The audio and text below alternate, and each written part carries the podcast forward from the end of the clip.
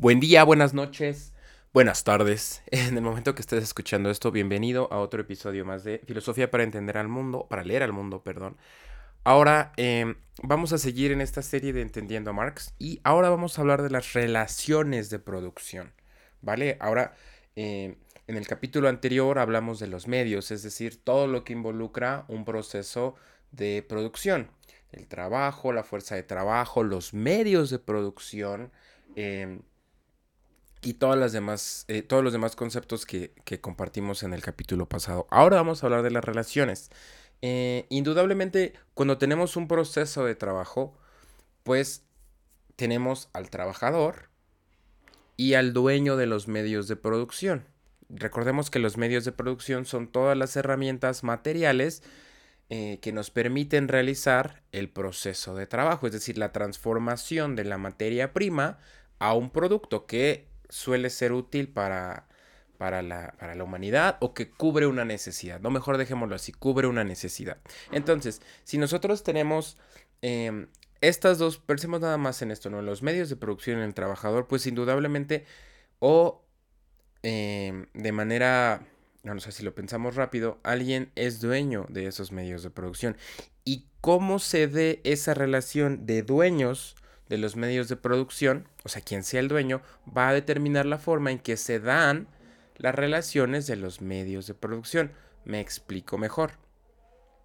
Por ejemplo, ahora nosotros vivimos en un sistema capitalista, es decir, los dueños de los medios de producción son las personas que a lo largo de los años, décadas o mucho antes inclusive, han podido acumular suficiente capital como para poder comprar o ser dueños de fábricas, de negocios, de comercios, de autos, de cosas así, ¿no? Entonces, yo, por ejemplo, si soy un trabajador, no tengo el suficiente capital, pensemos ahora en algo eh, contemporáneo, pensemos en Uber, ¿no? Uber es una aplicación que a mí como pasajero, pues me permite eh, eh, transportarme de manera más costosa, pero pues privada, como sea, pero supongamos que yo ahorré un tiempo y puedo comprarme un par de carros, ¿no? Dos, tres carros. Entonces eso me hace dueño de las herramientas que van a permitir producir un, bueno, que van a permitir un trabajo, ¿no? Pero, ¿qué pasa con las personas que lo conducen y no tienen la capacidad de ahorrar o que no tienen el capital? Bueno, entonces ahí cambian. Entonces, yo al ser los dueños, yo al ser el dueño de los medios, determino cómo es que se va a llevar a cabo el proceso cuándo, cómo, con quiénes y sobre todo cuánto es lo que yo voy a retribuir. Así de fácil. Y digo así de fácil porque es así.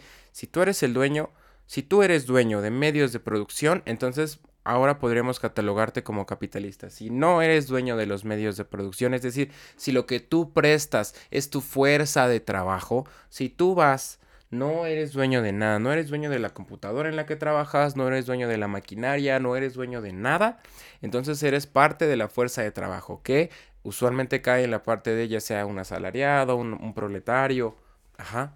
Entonces, en la, en la antigüedad o antes del capitalismo, pues teníamos los sistemas feudales, los sistemas de esclavitud.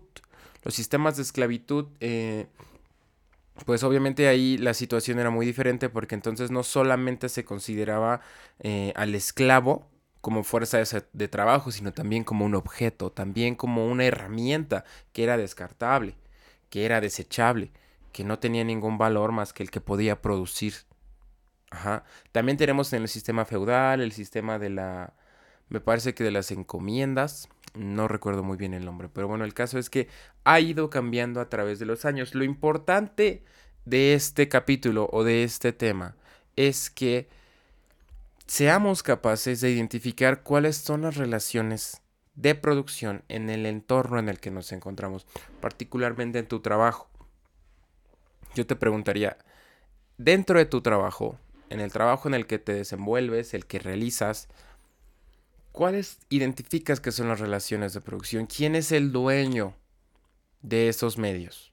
Tú eres el dueño, es decir, eres un emprendedor, eres, un, eres una persona que tiene el capital acumulado y que puede ser dueño de medios de producción para que otras personas básicamente te vendan su fuerza de trabajo o al contrario, tú vendes tu fuerza de trabajo. Y si la vendes, ¿a quién? ¿cómo te retribuye? ¿De qué es dueño esa persona para o esa corporación o esa empresa para quien la quien trabajas?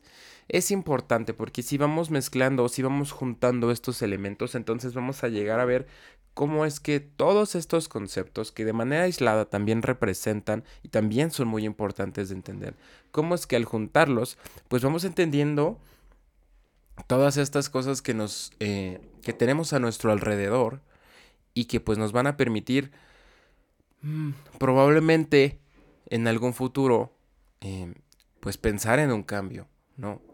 Una pregunta que también podemos hacernos de entrada es, bueno, y también algo en lo que se basa la meritocracia es pensar que, por ejemplo, estas personas que tuvieron la capacidad de tener un capital acumulado y así ser dueños de los medios, pues entonces dices, bueno, es que ellos ahorraron, es que ellos, ellos se esforzaron, ¿no? No, más bien es de entrada, ¿Por qué ellos pudieron ahorrar? ¿Cuáles fueron las condiciones que les permitieron tener tanto capital acumulado? ¿Por qué yo no pude hacerlo? Porque claro, uno puede, eh, es muy fácil de pronto decir, bueno, es que yo gasté, o sea, si pensamos ahorita de nuevo, pensémoslo contemporáneamente. Tú que me estás escuchando, eh, no sé si ahorres, no sé si puedas hacerlo o no. Si no puedes hacerlo, pues obviamente las preguntas son ¿por qué no puedes? ¿Qué te lo impide? ¿Gastas más? ¿Tu trabajo la renta de tu fuerza de trabajo no te permite, solo te permite sobrevivir. Si sí puedes hacerlo, pues bueno, venga, también hay que, hay que cuestionar las condiciones, ¿no? ¿Cuáles son esas condiciones que sí me permiten acumular, aunque sea de poco a poco, algo de capital? Pero si nos vamos ahora unos siglos atrás, pensemos en las colonias, ya para cerrar este episodio, pensemos en las colonias.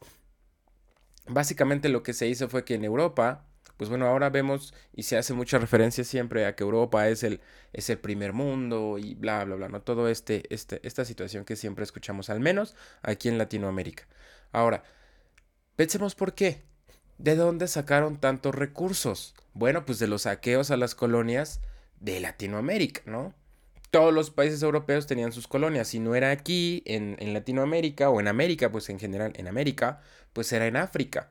Entonces de todo ese saqueo, pues fue, fue más bien ese saqueo el que les permitió acumular tanto capital y el que ahora hace que puedan tener unas condiciones de vida mejores a las nuestras. ¿no? Y bueno, entre otros factores, pero es también eso, no se trata solo de decir, bueno, es que fue su capital y ahorraron, no, ¿cuáles fueron las condiciones sociales, culturales, de esos entonces y de ahora que permiten que haya acumulación de capital. También te puedo hacer otra pregunta. ¿Te parece justo que exista la acumulación de capital? ¿Te parece justo que haya personas con miles de millones de dólares, de pesos, de euros, mientras la mayor parte de la población, incluido yo obviamente me incluyo en esa población, en esa otra parte de la población, que pues de pronto sí la pasamos mal?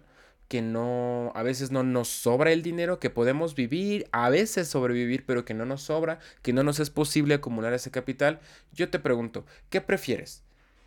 Que todos tuviéramos la, la, la capacidad o la oportunidad, mejor dicho, de acumular capital, si es que eso fuera posible, que no lo es, pero bueno, o que más bien no existiera esa acumulación de capital y que la sociedad pudiera funcionar de una manera diferente. ¿Tú qué prefieres? Y bueno, Gracias por escuchar. Que tengas un excelente día.